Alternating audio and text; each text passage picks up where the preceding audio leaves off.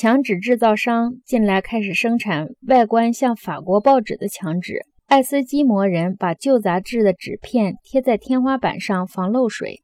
不过，即使掉在厨房地上的一张旧报纸，也会显示出报纸在手边时经常被人忽视的一些新闻。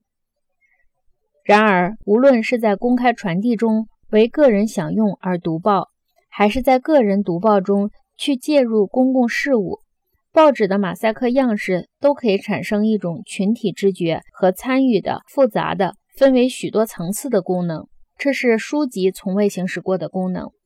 报纸的版式，即它的结构特征，自然被波德莱尔以后的诗人接受下来，用以唤起一种无所不包的知觉。今天，普通报纸的版面不以先锋派的形式表现为象征主义和超现实主义。但是，报纸曾经较早的给艺术和诗歌的象征主义和超现实主义以启示。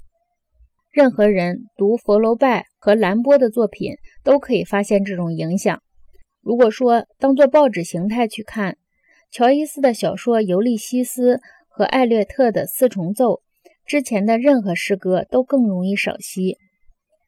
然而，书籍文化的连续性非常严格。以至于他对媒介之间的危险关系竟不屑一顾，对于书页与行刑活字印刷机另一边的电子玩意儿勾搭的丑事儿，书籍文化尤其是不屑一顾的。鉴于报纸对宣传手段的净化作用那种执着的关注，大概可以问他是否必然与书籍这一媒介发生冲突？报纸作为一种集体和公共的形象。自然就采取了对抗一切个人操纵的立场。任何小人物一旦有所动作，做出一点有名气的样子，他就立即成为新闻人物。任何个人为了私利而摆布公众时，或许也会感到宣传的净化力量。因此，隐形衣自然而然地披在报主身上，或是披在为了商业目的而大肆利用报纸的客户身上。难道这一点？不足以证明文人学士为何执意认为报业大王是腐败堕落的吗？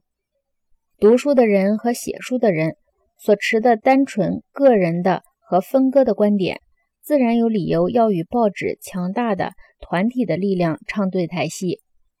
作为形态，作为媒介，书籍和报纸在各种媒介中似乎是最不可调和的。